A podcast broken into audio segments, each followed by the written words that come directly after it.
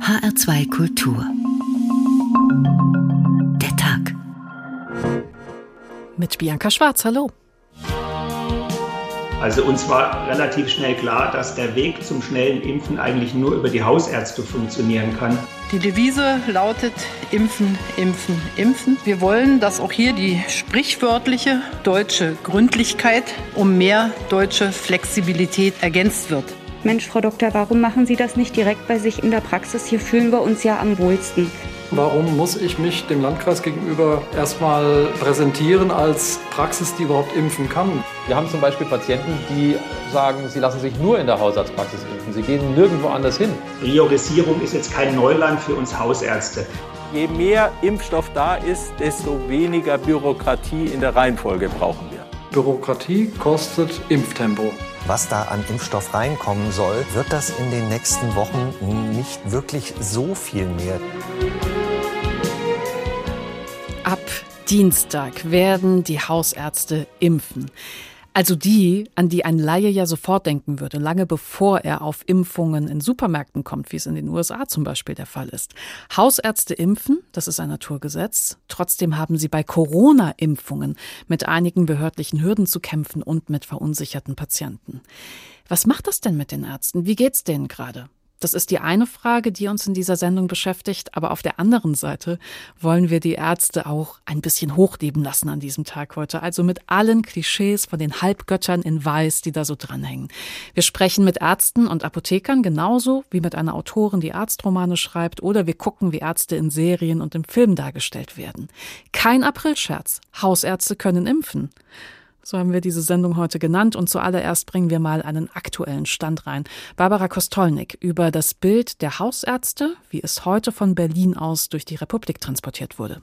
Pfleger und Pflegerinnen, Kassierer und Kassiererinnen, Lkw-Fahrer und Fahrerinnen, systemrelevante Gruppen in Pandemiezeiten. Neu entdeckt. Zu den Berufsgruppen, die in Corona-Zeiten Lob und Preis erfahren, gehören nun auch die im Ärztekosmos immer ein wenig belächelten Hausärzte. Hausärzten kann man vertrauen. Sie wissen, wer besonders schützenswert ist. Schwärmt der bayerische Ministerpräsident Markus Söder. Er vertraut den Hausärzten und den Hausärztinnen so sehr, dass er ihnen schon ab heute die Impfung gegen Covid-19 überantwortet hat. Der Rest der Republik folgt später, aber auch der nordrhein-westfälische Gesundheitsminister Karl-Josef Laumann singt das Loblied auf die Ärzte, denen alle vertrauen. Ich freue mich wirklich darüber, dass wir jetzt dazu kommen, dass die Hausarztpraxen zunehmend stark in das Impfgeschehen eingreifen. Es ist unbürokratischer, es ist ortsnäher. Ich bin sicher, dass die Hausärzte sehr engagiert in dieser Impfkampagne einsteigen werden und dass sie eine Menge, wenn ich das mal so sagen darf, auch wegimpfen werden. Eine Menge, die aufwachsen soll, denn zunächst bekommen die Hausärzte, das hat der Impfgipfel von Bund und Ländern verfügt, in ihren Arztpraxen viel weniger Impfstoff als die Impfzentren. Eine Million Dosen in der ersten Woche. Die Folge, zu Beginn gibt es etwa 20 Impfdosen pro Arztpraxis pro Woche. Natürlich können die Arztpraxen sehr viel mehr als 20 äh, Dosen pro Arztpraxis in der Woche verimpfen. Dazu sind sie auch bereit und das wird auch aufwachsen. Aber wir glauben, dass es der Flexibilität, Schnelligkeit, aber auch der Erreichbarkeit von Personen, die in besonderer Notlage sind, dient, wenn wir die Arztpraxen jetzt mit einbeziehen. Auch in Arztpraxen gilt die Priorisierung nach der Corona-Impfverordnung als Grundlage. Allerdings, und hier kommt wieder das Vertrauen ins Spiel, die Ärzte kennen ihre Patientinnen und Patienten besser und wissen, wen sie vorrangig impfen sollen und können. Zum Beispiel chronisch kranke oder wenig mobile Patienten. Wir entscheiden zusammen mit dem Patienten, was ist das Beste für dich und was machen wir. Erklärt der Vorsitzende des Hausärzteverbandes Ulrich Weigelt. Das bezieht sich auch auf den Impfstoff. AstraZeneca oder BioNTech, auch das klären Hausärzte im Gespräch. Wobei für die Praxen laut Weigelt zunächst für die ersten beiden Wochen nur BioNTech bestellt wurde. Es ist einfach so, dass BioNTech mehr Impfstoff geliefert hat und damit auch die Belieferung der Praxen gesichert ist. Und deswegen gibt es bei uns die Bestellung für BioNTech im Moment ausschließlich per BioNTech. Das ist aber kein äh, inhaltlicher Grund, sondern tatsächlich dieser Strukturgrund. Und wir würden natürlich auch Moderna oder, oder Astra in der Praxis verimpfen, wenn es, wenn es geht. Die Patientinnen und Patienten, die in den Arztpraxen geimpft werden sollen, sind jedenfalls schon einbestellt. In Bayern impfen die Hausärzte teilweise schon, da gucken wir später noch drauf. Aber jetzt zoomen wir erstmal näher ran an Hessen und stellen scharf auf Wettenberg im Landkreis Gießen. Da ist der Hausarzt Dr. Martin Bayer ansässig. Herr Dr. Bayer, impfen Sie gegen Corona oder impfen Sie nicht? Selbstverständlich impfen wir gegen Corona, denn wir sehen es als eine der wichtigsten Aufgaben an, um die Corona-Pandemie zu bewältigen. Und da sollten wir als Hausärzte, und wir tun das natürlich auch, selbstverständlich werden wir impfen. Am Dienstag geht's ja los, aber es gab zuvor ein Pilotprojekt vom Kreis Gießen und anderen. Und da haben Sie wirklich ganz besondere Erlebnisse gesammelt, oder? Das kann man wohl so sagen. Wir mussten uns zunächst einem Fragebogen entgegensehen, auf dem 17 Fragen standen, wo letztendlich man herausfinden wollte, ob wir offensichtlich überhaupt in der Lage sind zu impfen und ob die Strukturen bestehen zum Impfen, ob wir einen Kühlschrank beispielsweise hätten für die Kühlung des Impfstoffs. Also alles Fragen, die man als Arztpraxis selbstverständlich mit Ja beantworten muss. Wir wunderten uns sehr über diesen Fragebogen. Was hat das mit Ihnen gemacht auf einer emotionalen Ebene? Wir waren erschüttert. Wir dachten eigentlich, dass man weiß, dass Hausärzte auch impfen können. Impfen ist eines unserer ältesten Aufgaben, die wir tun in der Praxis. Ich selbst bin im Übrigen auch Reisemediziner, berate viele Reisen, aber wir impfen auch gegen Erkrankungen, die selten geimpft werden. Wir kennen uns mit dem Impfen sehr gut aus und da dachte der Landkreis hier offensichtlich, das müsse erstmal erfragt werden. Also so, als würde ich einen Bäcker jetzt fragen, ob er dieses Mehl schon mal gesehen hat in seinem Leben. So ähnlich können Sie das vergleichen, ja. Jetzt muss man aber auch klar festhalten, dieser Fragebogen, den Sie da bekommen haben, das hat wirklich nur dieses Pilotprojekt betroffen. Fürs normale Impfen ab Dienstag, da war es ein bisschen einfacher, oder? Das ist richtig, denn wir bekommen jetzt ab nächster Woche Impfstoff zugeteilt über die Apotheken. Das heißt, wir können jetzt so verfahren, wie wir das schon immer tun. Wir werden den Impfstoff erhalten und können ihn nach entsprechenden Aufklärungsmaßnahmen an die Patienten, die dies wünschen, verimpfen. Gibt es dann noch andere Absurditäten, die Sie jetzt äh, in diesem Bereich aushalten müssen? Ja, es ist insbesondere, was die Organisation betrifft, zurzeit sehr, sehr schwierig. Ich möchte mal beispielhaft festhalten, dass wir bis montags Bestellungen aufgeben müssen für den Impfstoff und man uns dann zusagt, dass wir bis spätestens Dienstagabend wissen, wie viel Impfstoff wir in der daraufkommenden Woche erhalten werden, damit wir natürlich auch die Impftermine planen können. Konkret ist natürlich jetzt wieder Folgendes passiert. Wir bekamen also weder am Dienstag noch am Mittwoch Bescheid, sondern erfuhren erst heute die Anzahl der Impfstoffe einen Tag bevor die Feiertage losgehen. Das macht die Organisation wieder sehr schwierig. Das heißt, Sie können heute auch erst Termine vergeben für die Impfungen nächste Woche. Das ist völlig richtig. Wir werden heute noch die Patienten anrufen müssen, die nächste Woche dann für die Impfung in unsere Praxis kommen können. Ähm, Herr Dr. Bayer, Sie arbeiten ja in einer Gemeinschaftspraxis. Insgesamt zwei Ärzte. Wenn ich jetzt einmal durchrechne, würde ich sagen, es soll ja 20 Dosen pro Woche pro Arzt geben, müssten 40 Dosen bei Ihnen sein. Stimmt das oder ist das jetzt auch schon wieder durcheinander? Da reden Sie jetzt von dem Projekt äh, des Landkreises. Ähm, wir können, sofern die Impfstoffe verfügbar sind, über die Apotheken etwas mehr Impfstoffe beziehen. Aber in unserem konkreten Beispiel bekommen wir nächste Woche 70 Impfdosen. Unsere Praxis behandelt im Quartal ca. 2500 Patienten. Das sind aber Menschen, die in unsere Praxis kommen. Geimpft werden müssen natürlich alle Mitbewohner und Einwohner. Für uns der Bereich Wettenberg das sind natürlich deutlich mehr Personen als lediglich diejenigen, die unsere Praxis besuchen. Und 70 Impfdosen pro Woche ist wenig und unsere Praxislogistik gibt auch eine deutlich höhere Impfmöglichkeit her als 70 Impfungen pro Woche. Wir freuen uns auf mehr. Was für Bestechungsgeschenke haben Sie so gekriegt in den letzten Tagen? gar keine, das kann Wirklich? ich Ihnen sagen, gar keine und wir nehmen auch keine an. Noch nicht mal so ein selbstgebackenes Osterlamm oder sowas? Nein, es ist in der Tat, äh, wir beharren auf der Impfpriorisierung und lassen uns nicht beschenken, dürfen wir auch nicht. Natürlich mit einem Augenzwinkern gefragt, ne? aber ich kann mir schon vorstellen, dass Patienten versuchen, sie zu überreden und das vielleicht auch nochmal Zeit kostet. Also wir bekommen vor allen Dingen Anfragen von Menschen, die nicht bei uns in der Praxis tätig sind, auch von Bekannten und sicher auch Verwandten wird schon gefragt, wenn der Impfstoff bei Ihnen in der Praxis ist, dann können wir doch sicherlich kommen. Und das macht es schwierig, weil wir auch für uns entschieden haben, wir können nur unsere Patienten impfen und können nur die Logistik aufbauen für unsere Patienten oder natürlich auch Menschen, die noch nie bei uns in der Praxis waren, hinzugezogene.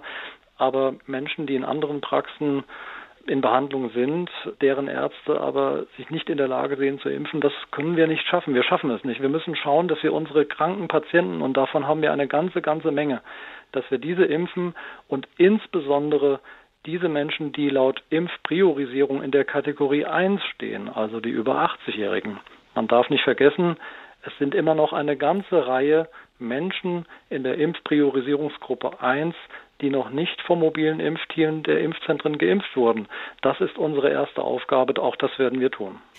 In einigen anderen Ländern wird ja auch in Apotheken geimpft. Ist, wäre das so ein Schulterschluss, den Sie sich vorstellen könnten?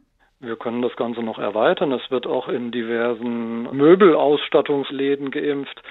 Ich kann mir das durchaus vorstellen. Ich bin trotzdem aufgrund einer möglichen Impfreaktion der Meinung, dass das Impfen in fachliche Hände gehört. Allerdings zeigt das ja gerade das Beispiel, dass es auch deutlich unbürokratischer vonstatten gehen kann. Und das ist letztendlich das, was wir uns wünschen. Denn die Bürokratie hält uns auf, die Impfdokumentation hält uns auf. Wir müssen das alles relativ unbürokratisch jetzt durchführen können. Also die Bürokratie macht diesen Prozess auch noch mal schwieriger. Welche Erleichterungen würden Sie sich denn konkret wünschen? Ich würde mir wünschen, dass wir hoffentlich bald genügend Impfstoff haben, um diese Priorisierungsgruppen erstmal sein zu lassen. Dass wir die komplette Bevölkerung impfen können, unabhängig in welcher Priorisierungsgruppe man sich dort befindet. Dafür muss aber genügend Impfstoff da sein. Ich würde mir wünschen, dass wir die bislang weiterhin geltenden sechs Aufklärungsblätter, die auszufüllen sind und von sowohl vom Geimpften als auch vom Arzt unterschreiben sind, dass diese entfallen. Wir brauchen keine schriftlichen Aufklärungsbögen mehr. Die mündliche Aufklärung muss aus unserer Sicht reichen, so wie wir das schon seit Jahren zum Beispiel bei der Grippeimpfung durchführen. Das würde vieles erleichtern und vieles vereinfachen. Also bei all dem ganzen Hickhack rund um das Impfen, freuen Sie sich trotzdem noch ein bisschen auf den Start am Dienstag? Ich freue mich riesig auf den Start, denn das ist zweifelsfrei die Menschen, die wir anrufen und ihnen mitteilen können, dass sie zur Impfung kommen können, die freuen sich. Und das ist das Schönste, denke ich, was man im Leben haben kann, wenn sich jemand freut auf einen Anruf und wenn wir ihnen helfen können und wenn wir sie unterstützen können. Und wir freuen uns auf das Impfen. Wir sind mit unserem Team schon seit mehreren Wochen darauf vorbereitet, die Impfkampagne mit zu unterstützen und bei uns durchzuführen. Und wir freuen uns alle darauf, dass es jetzt endlich starten kann. Dr. Martin Bayer ist Hausarzt in Wettenberg im Landkreis Gießen. Kein Aprilscherz. Hausärzte können impfen, heißt es heute beim Tag. Ab Dienstag wird es also noch mehr Patientenkontakte geben und vielleicht die ein oder andere Gelegenheit für ein bisschen Romantik zwischen Ärztinnen und Patientinnen, so wie beim Romanhelden Dr. Stefan Frank. Unser Wiedersehen hatte ich mir ehrlich gesagt anders vorgestellt. Dr. Ulrich Waldner stand an der Glasscheibe, die die normale Station vom Quarantänebereich trennte. Die Gegensprechanlage knackte und rauschte. Sein Freund verstand ihn trotzdem.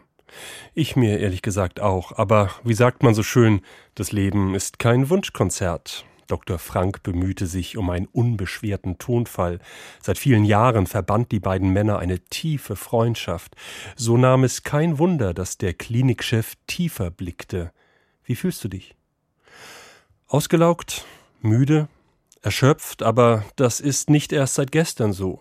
Der Ansturm der vergangenen Wochen ist auch an mir nicht spurlos vorbeigegangen. Ich hätte ohne Probleme noch drei weitere Kollegen mit Arbeit versorgen können. Ich weiß, wovon du sprichst. Trotz der angespannten Lage blitzte der Schalk in Ulrichs Augen. Bist du mir böse, wenn ich mich darüber freue, dass du uns jetzt mit Rat und Tat zur Seite stehst? Böse? Nein. Stefan schüttelte den Kopf. Aber wenn das hier vorbei ist, kannst du mich als Dank zum Essen einladen. Und Alexandra, weil sie ohne großes Theater auf dich verzichtet. Sie ist die tollste Frau, die ein Mann sich wünschen kann. Einspruch, erwiderte Ulrich Waldner, das ist meine Ruth. Stefan lachte. Ein Glück, dass unser Frauengeschmack schon immer verschieden war. Die Tür hinter Stefan öffnete sich. Eine Schwester mit weißem Schutzanzug, Maske und Gesichtsschutzvisier schob ein Bett ins Zimmer. Stefan Frank warf einen Blick über die Schulter. Schluss mit der Kaffeepause. Die Arbeit ruft. Ärzte, wie sie sein sollen. In diesem Fall war es Dr. Stefan Frank, Untertitel Der Arzt, dem die Frauen vertrauen. Ein Heftroman und Heftromane und da insbesondere Arztromane sind ein unglaublich erfolgreiches Genre. Manche Reihen genießen Kultstatus, wie zum Beispiel in Großbritannien Perry Roden oder bei uns eben Der Bergdoktor. Eine, die solche Geschichten schreibt, ist Katrin Ulbrich. Geschichten für Dr. Stefan Frank und der Bergdoktor sind aus ihrer Feder geflossen und Katrin Ulbrich kann die großen Mythen und auch diesen Kitschfaktor rund um die Ärzte einschätzen, weil sie es ist, die sie aufschreibt. Wie viele Romanhefte haben Sie denn schon geschrieben? Insgesamt sind es ungefähr 800 Heftromane. Ich kann es ehrlich gesagt nur schätzen, weil ich in den ersten Jahren nicht mitgezählt habe. Da war überhaupt nicht abzusehen, dass ich das so lange machen würde. Und jetzt bin ich seit knapp 20 Jahren dabei und ja, so ungefähr 800 Heftromane sind es geworden bis jetzt. 800 ist ja absolut Wahnsinn. Wie viele davon sind denn Arztromane? Klar, so ungefähr so 600, also 500, 600 sind Arztromane. Also das ist schon der Schwerpunkt tatsächlich. Ja, ja, auf jeden Fall. Ja, der Bergdoktor war auch meine erste Serie. Da, da durfte ich damals, das war so mein großer Traum, ein Romanheft schreiben und, und, und das für den Bergdoktor. Und das hat dann tatsächlich geklappt, dass da mal so viele draus werden würden, das war nie abzusehen. Das war toll. Ja, wenn ich auf Ihren Lebenslauf gucke, kann ich mir das gut vorstellen, weil studiert haben Sie Mathematik und Ethik für Lehramt an Gymnasium. Also Sie haben noch nicht mal Deutsch studiert. Das stimmt, ja.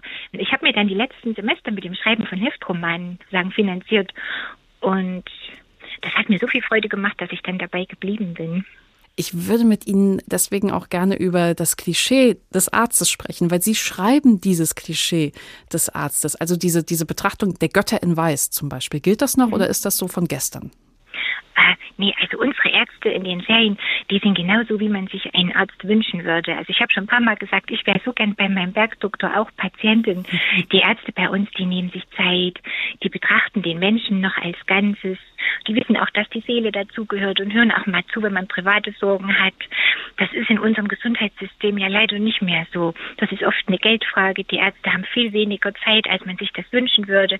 Und bei uns in den Heften, da ist das alles idealisiert und genauso, wie man sich erträumen würde. Also so, wie man sich seinen Wunscharzt denken würde. Da sind das ja aber auch immer sehr charmante Männer. Ja, das stimmt. Das stimmt. Der Bergdoktor, das ist so ein Familienmensch und ja, das ist so ein Traummann. Der ist sportlich, der ist engagiert, der ist wirklich mit Leib und Seele für seine Patienten da. Und der Dr. Frank, ja, der hat jetzt seit einigen Jahren auch eine Freundin. Der war, die ganze Weile war der Single, aber mittlerweile hat er auch eine Freundin, ist vergeben, aber ist auch so, so der Frauenschwarm, so der Typ, der Typ Frauenschwarm, das stimmt. Gibt es für Sie im Schreiben eigentlich dramaturgische Unterschiede? Also ob Sie jetzt gerade über einen Hausarzt schreiben, vielleicht ganz gesettelt und entspannt in seiner Praxis auf dem Land, oder ob Sie jetzt gerade über einen Arzt schreiben an einer Uniklinik in der Großstadt? Ja, da gibt's auf jeden Fall Unterschiede. Vor allen Dingen beim Bergdoktor. Der ist ja auch ganz oft zu Notfalleinsätzen in den Bergen unterwegs. Und da kann man natürlich ganz dramatische Sachen schreiben, die er dann in den Bergen bei Wind und Wetter und Naturkatastrophen erlebt. Während der Dr. Frank, der ist zwar auch manchmal im Außeneinsatz, aber der ist eher so der, der Hausarzt, dem man hingeht und dem man dann sein Herz ausschüttet. Frau Ulbrich, Sie schreiben zwei bis drei Heftromane im Monat. Also nicht nur Arztromane, auch Adelsromane mhm. oder Krimi-Kurzgeschichten. Aber um beim Arzt zu bleiben, woher kommt denn Ihre Inspiration? Das ist ja ein Riesen-Output. Also ich habe mich gefragt, ob Sie bei Ihren eigenen Arztbesuchen dann ganz genau hinschauen aus dieser Autorinnenperspektive. Ja, auf jeden Fall. Also bei mir muss jeder Doktor aufpassen, das kann alles in der Geschichte wiederverwendet werden. Oder auch wenn mir Freunde oder Nachbarn oder Bekannte von ihren Erlebnissen im medizinischen Bereich bei Krankheiten oder Krankenhausaufenthalten Sachen erzählen, das merke ich mir dann meistens alles und das kommt dann oft in Geschichten wieder. Ich lese auch sehr viel, vor allen Dingen Apothekenzeitungen oder auch Illustrierte, wo dann manchmal gesundheitliche Themen angesprochen werden und auch Fachbücher. Es gibt auch so wunderschöne Arzt Fachbücher, medizinische Fachbücher, so 100 spannende Fälle aus der Gynäkologie oder 100 spannende Fälle Chirurgie. Und da kann man so richtig aus dem Vollen schöpfen und da dann Geschichten um jeden Fall spinnen. Das klingt total also spannend. Aber also Ihr eigener Hausarzt ist noch nicht auf Sie zugekommen und hat gesagt, liebe Frau Ulbrich, ich möchte nicht, dass Sie nochmal über mich schreiben. Das hier, das ist doch eins zu eins passiert bei unserem Patientengespräch ah, die, das haben wir noch nicht gemacht. Das hat er auch noch nicht, glaube ich, wiedererkannt. Aber nee, also Datenschutz ist natürlich immer gewahrt, aber das, nee, das ist noch nicht vorgekommen.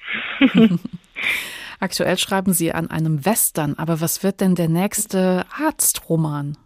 Hm, der nächste Arztroman, das wird ein Bergdoktorroman, der heißt Das große Wiedersehen. Und da ist dann die Unterzeile, ein glücklicher Sommertag endet in heißen Tränen und das wird ganz dramatisch. Also da schöpfe ich so richtig aus dem Vollen. Da ist ein Großvater, der mit Tetanus sich infiziert und ein Sommerabend, an dem dann eine richtige große Katastrophe passiert. Also das wird, das wird schön. Da ist dann auch der Bergdoktor mal wieder richtig im Außeneinsatz gefordert. So wie wir ihn am liebsten mögen. Ähm, inwiefern bilden Sie denn die Pandemie eigentlich auch ab? Kommt das vor oder lässt man das aus der Hallenwelt raus, weil das im Alltag vielleicht schon so sehr stresst? Ja, das überschattet den Alltag ja momentan wirklich sehr und das wollen wir eigentlich nicht. Es gab insgesamt, soweit ich das weiß, zwei Romane, wo Corona äh, etwas mehr vorgekommen ist, die Pandemie. Aber ansonsten kommt das höchstens mal am Rande vor, dass wir vielleicht mal sagen, ach, so als wäre es schon vergangen, so weißt du noch, im vergangenen Jahr, da war das doch so schlimm und so. Also in den Mittelpunkt setzen wir das eigentlich nicht, weil das, was wir wollen, das ist Unterhaltung. Wir möchten den Lesern ein paar entspannte Stunden schenken und deshalb kommt das eher am Rande vor. Also heile Welt in den Heftromanen ohne Corona, zumindest wenn Katrin Ulbrich sie schreibt. Kein Aprilscherz, Hausärzte können impfen. So haben wir diese Sendung heute genannt. Und wenn wir schon bei Ärzten in Romanen sind, dann ist der Weg zu Ärzten im Film und in Serien nicht weit. Ulrich Sonnenschein. Von allen individuellen Katastrophen ist Krankheit dem Film die liebste. Obwohl der Schicksalsschlag an sich wenig Konfliktpotenzial bietet, man muss ihn ertragen, ob man will oder nicht, ist er doch meistens in ein Umfeld eingebettet, das voller dramatischer Konflikte steckt. Das war so in tiefster Vergangenheit und hat sich bis heute nicht geändert. Philipp Stölzel geht mit seiner Literaturverfilmung Der Medikus ins elfte Jahrhundert zurück und schickt einen jungen Engländer ins medizinisch weit fortgeschrittene Persien, um sich dort als Arzt ausbilden zu lassen. Bald schon muss er seine Kenntnisse beim Kampf gegen die Pest beweisen. Die Pest unterscheidet nicht zwischen arm und reich. Soll es eine Drohung sein, Engländer? Keine Drohung. Das ist die Wahrheit. Wir kämpfen um jedes einzelne Leben. Der Arzt als Retter in der von ihm unverschuldeten Not ist ein Motiv, das sich in zahlreichen Kriegsfilmen wiederfindet. In Robert Altmans Satire Mesh und der darauffolgenden Fernsehserie wird aus dem Feldlazarett ein selbstorganisierter Freizeitpark, in dem sich die Ärzte zuerst um sich selbst kümmern. Das ist doch mein Reden. Wir müssen aufhören, damit Leute am Leben erhalten zu wollen, oder wir kommen hier nie raus. Wollen wir auch ein bisschen Onkel Doktor spielen, wenn wir hier fertig sind? Gern lacht man über Ärzte, aber ebenso gern sieht man sie als Spießgesellen des Todes, als Medium des Horrorfilms. Und da ist Dr. Viktor Frankenstein nur der berühmteste. Frankenstein.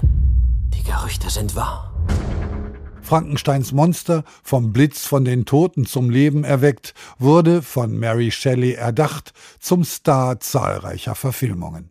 Seine Schöpfung aber blieb ein Beispiel für das große Mysterium des Todes, auch für den Arzt. In dem sehr gegenwartsnahen Science-Fiction Flatliners von Niels Arden Oplev versuchen junge Ärzte etwas über den Tod zu erfahren, indem sie das eigene Herz für wenige Minuten zum Stillstand bringen. Das erweist sich als ebenso gefährlich wie ergebnislos. Was zum Teufel? Wir mussten ihr Herz stoppen und jetzt können wir sie nicht mehr zurückholen. Wie lange war sie weg? Keine Ahnung, vielleicht ein paar Minuten. Versuchen wir es mit dem Defi. Nein, nein, halt. Die Filme, die den Arztberuf derart demontieren, wie beispielsweise Dallas Buyers Club, sind selten. Mr. Woodruff, Sie wurden positiv auf HIV getestet. Die Blutproben sind nicht von mir. Mr. Woodruff, wir schätzen, dass Ihnen noch 30 Tage bleiben. Matthew McConaughey's Darstellung des AIDS-kranken Woodruff, der die Borniertheit der Ärzte umgeht, sich selbst behandelt und dadurch überlebt, war der Academy einen Oscar wert. In den meisten Fällen aber ist der Arzt ein Held, ein Halbgott in Weiß, der sich mit magischen Kräften und unter Missachtung aller Regeln in den Dienst des Patienten stellt. Das fängt bei George Clooney und Dr. Ross in Emergency Room an und hört bei dem verführerischen Klaus-Jürgen Wusso und Professor Brinkmann in der Schwarzwaldklinik noch lange nicht auf. Morgen, mein Name ist Brinkmann, ich bin der neue Chefarzt. Außerdem möchte ich dich bitten, dein Privatleben so zu gestalten, dass es nicht mit medizinischen Problemen kollidiert. Ja, sicher. Auf diesem Gebiet bist du ja ein Experte.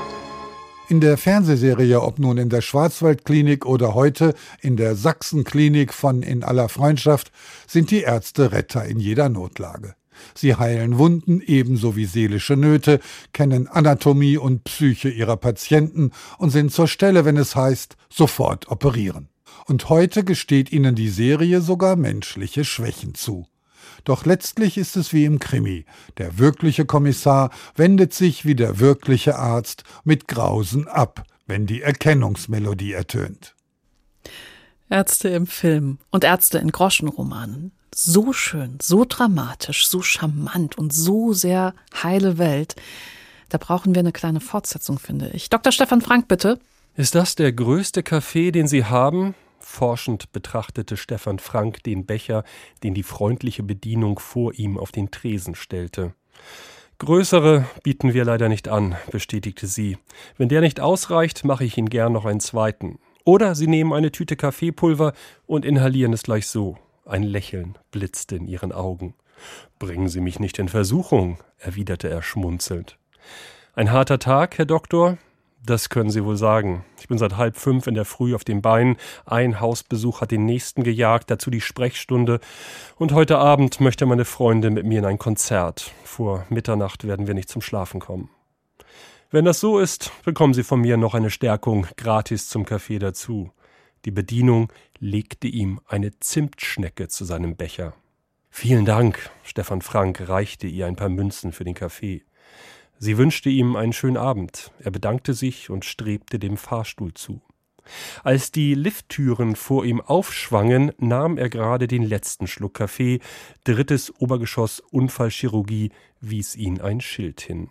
Er warf den Becher in einen Mülleimer, fragte sich bei einem Pfleger zum Zimmer seiner Patientin durch und klopfte wenig später an ihrer Tür.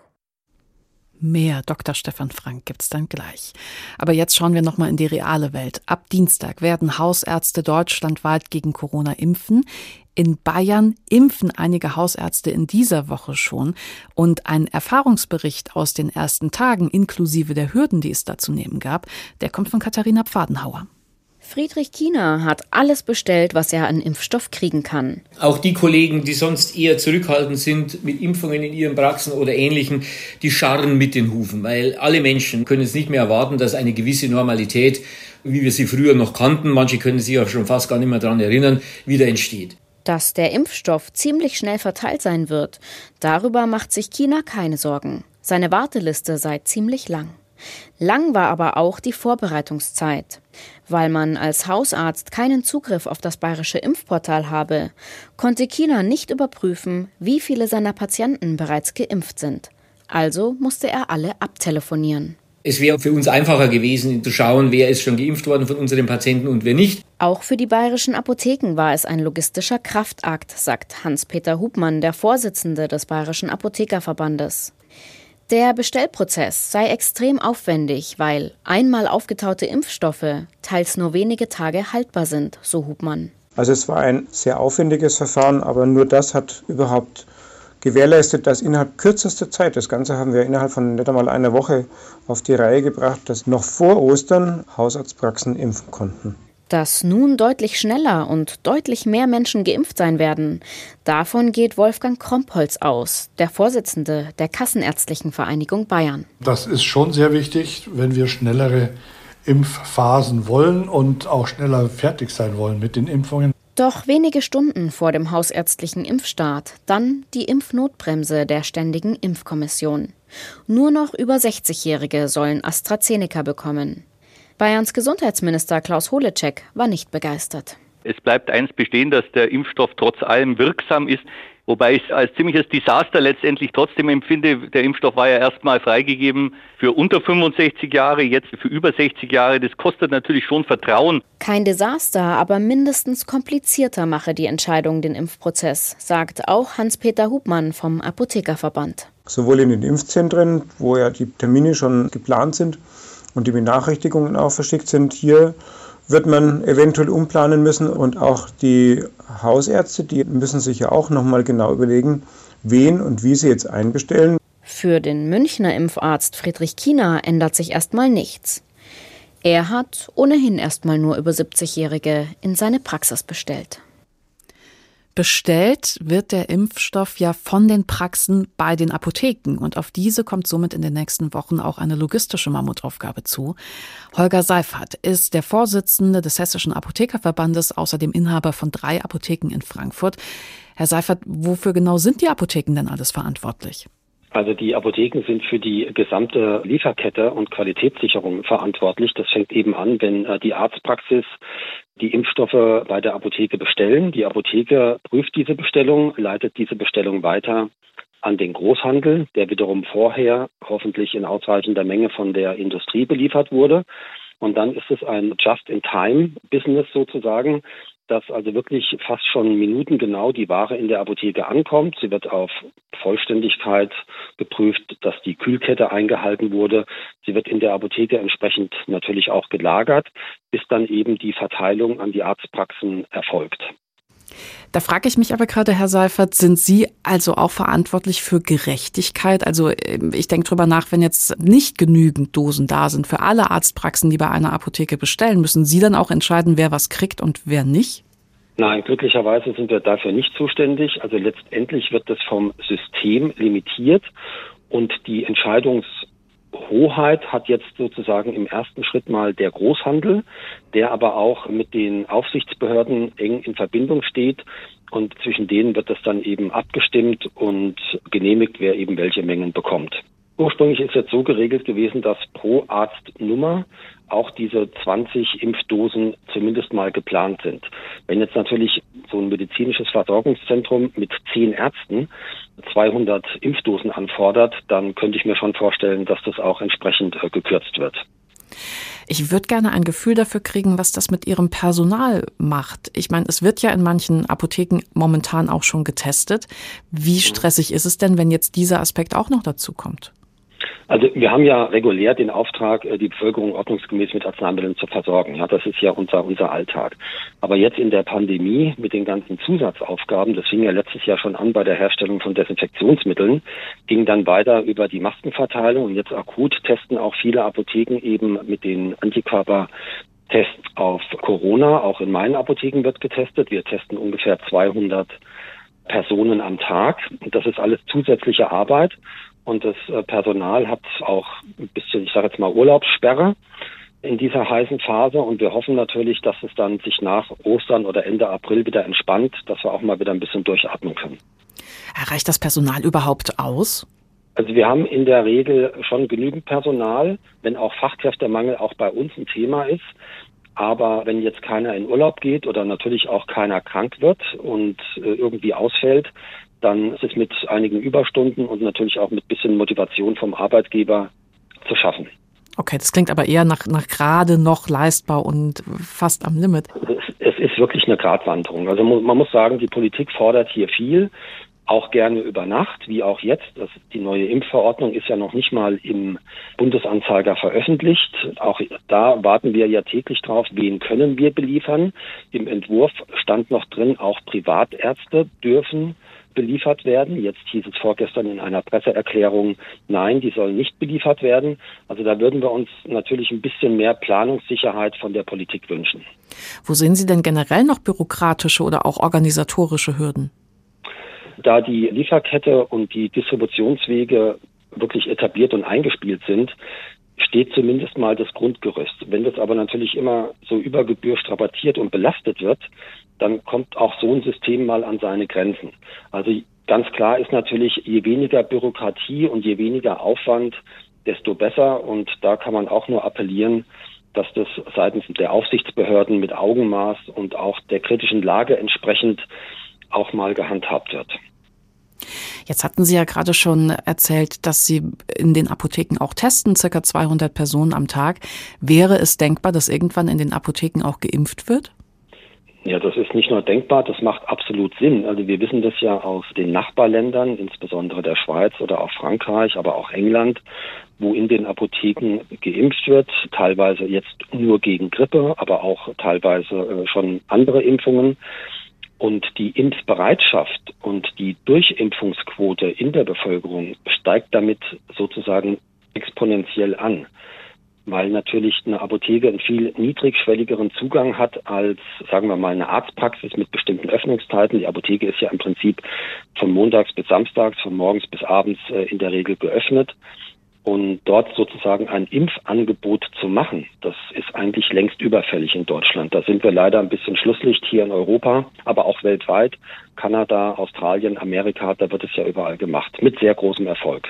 Das klingt jetzt alles nach irre viel Arbeit und auch nach großem Stress für Sie und Ihre Angestellten.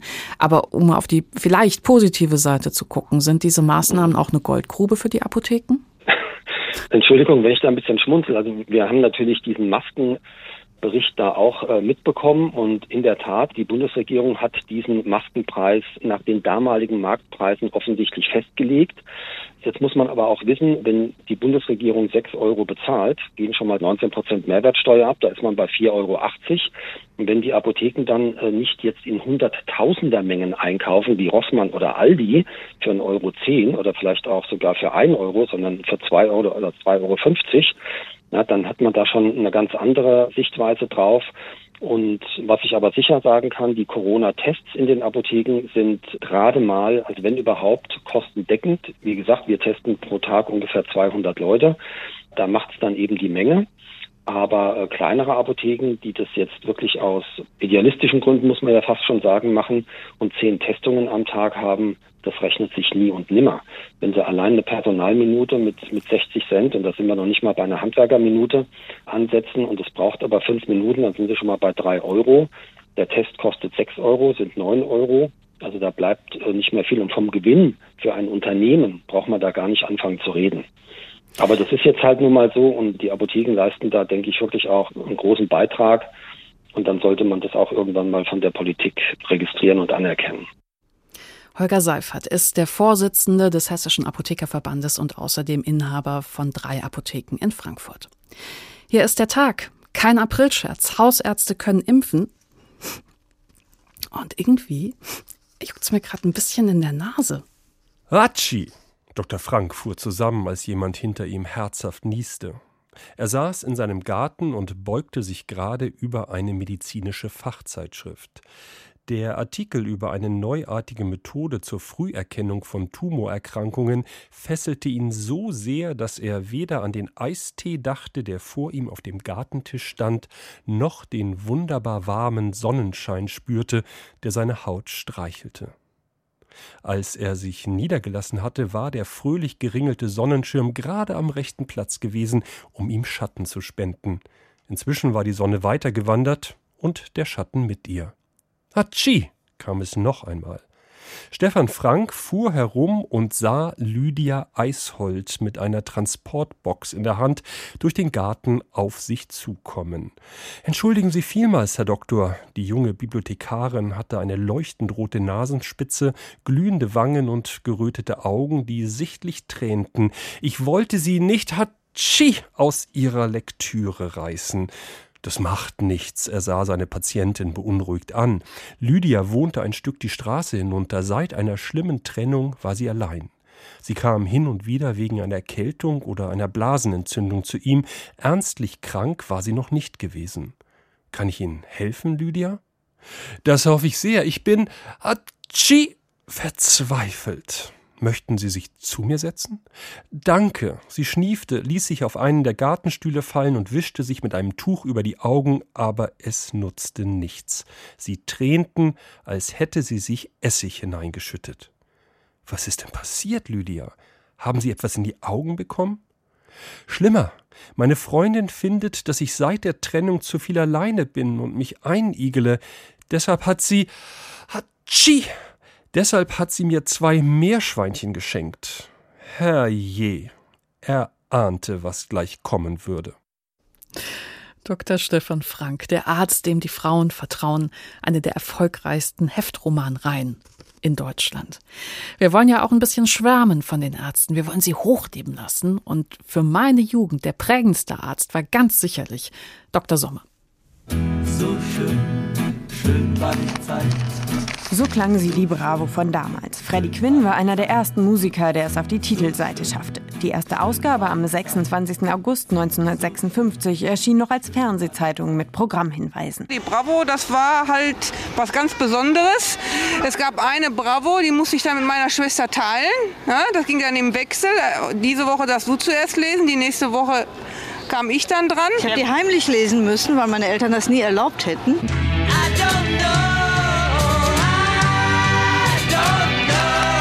So klang die Bravo, als Dr. Sommer kam. Ein Team um den Düsseldorfer Arzt und Psychotherapeuten Martin Goldstein trat 1969 an, die deutsche Jugend aufzuklären. Wir haben jeden einzelnen Brief einzeln durchgearbeitet, jede Woche. Jede Antwort wurde neu formuliert, auch wenn das ein Thema war, was schon häufig vorkam. Onanieren, gefährlich oder nicht. Geschlechtsverkehr äh, erlaubt oder nicht. Dr. Sommer, da hat man sich dann eben halt selbst informiert und brauchte nicht vor den Eltern zu stehen und ein rotes Gesicht zu kriegen und keine Antwort darauf. Und es war auch vielleicht auch einfach zu peinlich nachzufragen und das hat man dann auch mal heimlich abends im Bett gelesen. Mein großer Kummer sind meine Brüste. Meine linke ist deutlich größer als die rechte. Jeden Tag schaue ich mich im Spiegel an, in der Hoffnung, dass auch die rechte Brust wächst aber ich kann seit ungefähr einem Vierteljahr keine Veränderung feststellen. Werde ich das ganze Leben lang mit solch ungleichen Brüsten herumlaufen müssen? Teilweise hat man da schon viel auch gelernt, was man auch in der Schule oder bei Freunden selbst nicht so fragen mochte. Teilweise waren die Fragen, die da gestellt wurden, aber auch ein bisschen zum Fremdschämen. Meine Freundin und ich, wir haben uns dann eher so immer so ein bisschen kichern, so hoho, Petting, oh, was ist denn das überhaupt? Und das waren ja schon auch so Themen, wo man dann so als Jugendlicher eher so kicher, kicher, haben wir uns dann so in die Ecke verzogen. Seit meinem 15. Lebensjahr leide ich an schlechtem Körper Körpergeruch unter den Achseln.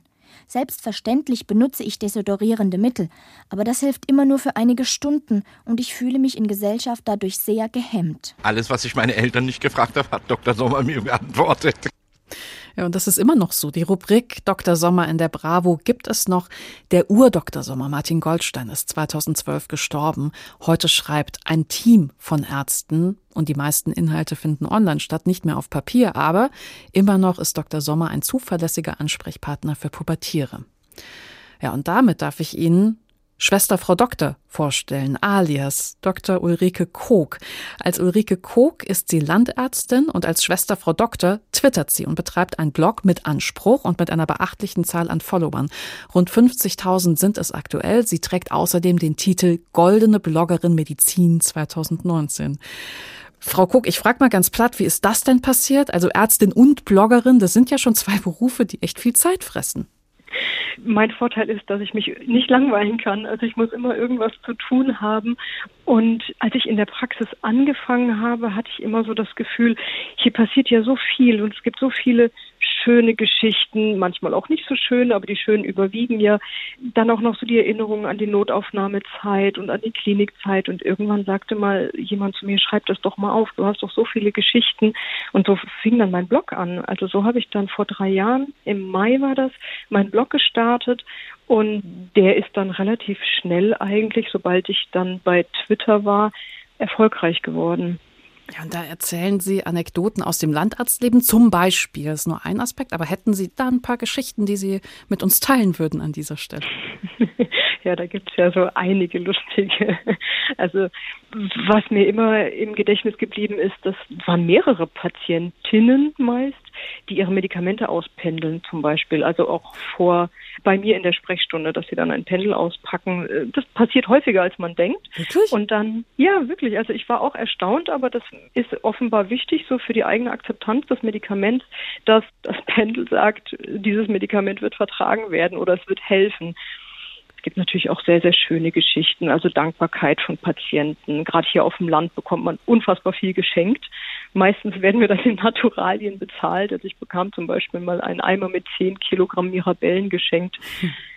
Kuchen, Obst und Gemüse, Wurstbrötchen vom ländlichen Metzger. Also das finde ich ganz großartig. So, und da holen Sie nämlich die Zeit wieder rein, weil Sie nicht einkaufen gehen müssen. So geht's. ja, ich werde da durchgefüttert, genau. Jetzt sind ja diese schönen Anekdoten aber tatsächlich auch nur ein Punkt. Es macht unglaublich viel Spaß, das zu lesen, aber Sie klären ja auch auf, also über Patientenverfügungen, über die Pille danach und so weiter und so weiter. Und das Ganze ohne Werbung. Also Sie machen das wirklich aus einem Bedürfnis heraus.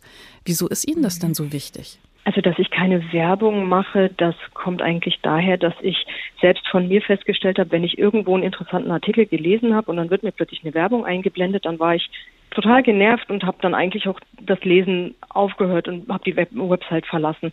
Das passte für mich nicht überein, so eine neutrale Aufklärung über gewisse Themen und dann eben Werbung auf meinem Blog zu schalten. Also deswegen habe ich das von Anfang an gelassen. Also mir persönlich ist es einfach auch ein Anliegen, Dinge so neutral und sachlich darzustellen, dass es zum einen sehr verständlich ist, eben auch für jemanden, der nichts mit Medizin zu tun hat und zum anderen auch, wie gesagt, meine Unabhängigkeit zu wahren. Und im Hausarztdasein ist es ja so, dass man eigentlich sehr viel aufklären könnte. Es gibt sehr viele Themen, die sehr gefragt sind.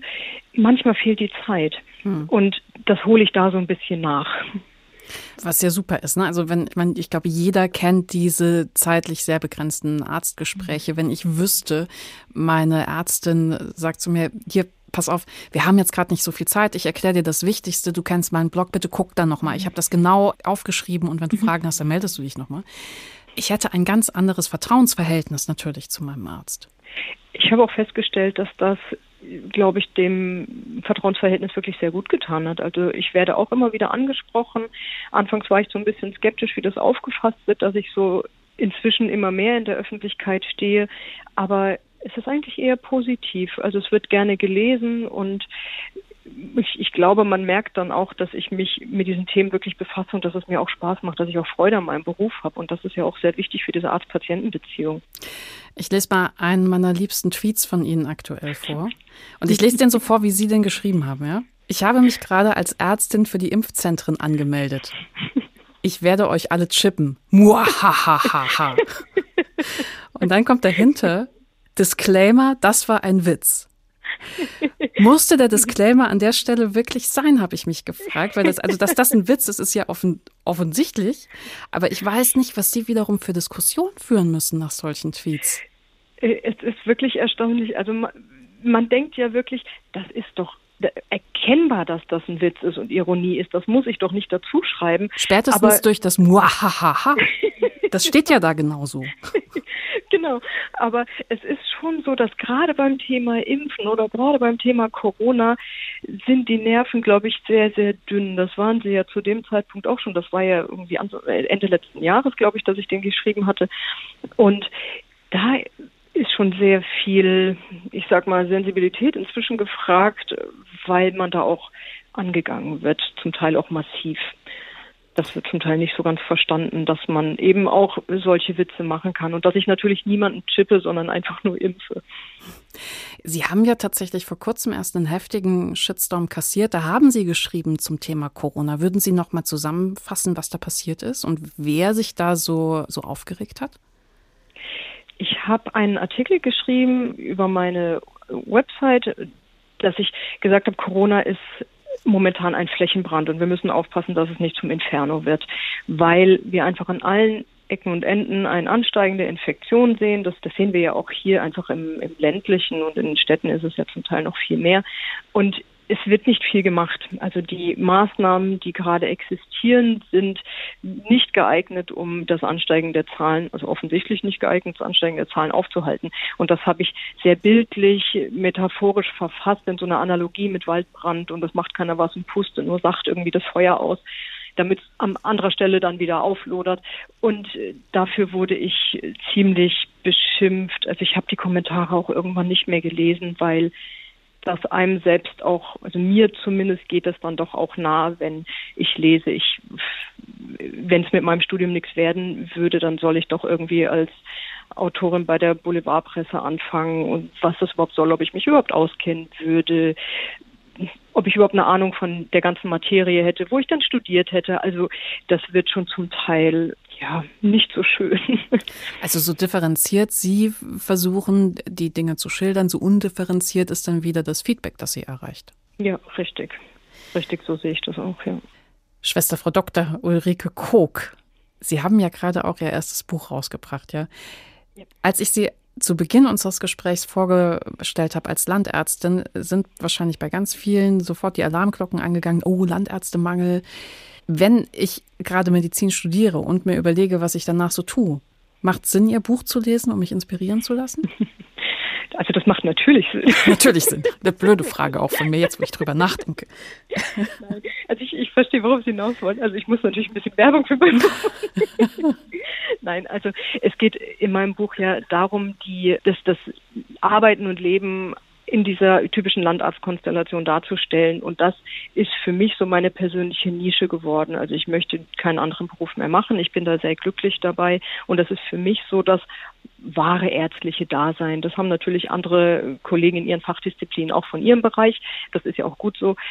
Wie gesagt, für mich persönlich ist es das, was ich machen möchte. Und es zeigt in dem Buch viele schöne Situationen, das, worauf es ankommt, die Nähe zu seinen Patienten, diese Arzt, das Arzt-Patienten-Verhältnis, das so natürlich sehr viel intensiver ist, als wenn man jetzt im Krankenhaus arbeitet. Und wenn jemand das mag, wenn jemand genau das sucht, dann ist dieser Beruf natürlich wunderschön. Und das beschreibe ich halt in dem Buch. Auch die Tatsache, dass wir selten einfach Feierabend haben. Also wir werden ja auch in der Freizeit eigentlich immer wieder kontaktiert. Das gehört aber eben dazu. Das muss man quasi annehmen. Nachlesen kann man all das im Buch Frau Doktor, wo ich sie gerade treffe, warum ich mit Leib und Seele Landärztin bin. 256 Seiten bei Knauer Taschenbuch erschienen von Ulrike Koch.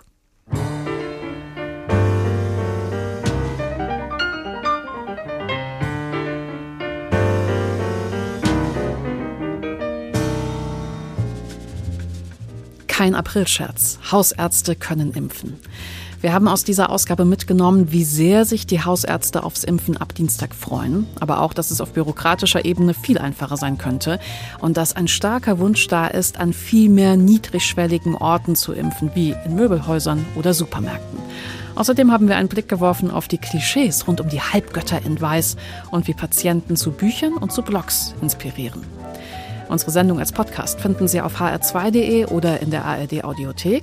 Im Team von der Tag waren in dieser Woche dabei Angela Fitsch, Karen Fuhrmann, Uwe Berndt, Dorothea Schuler, David Alf, Barbara Piroth und Tamara Maschakowski.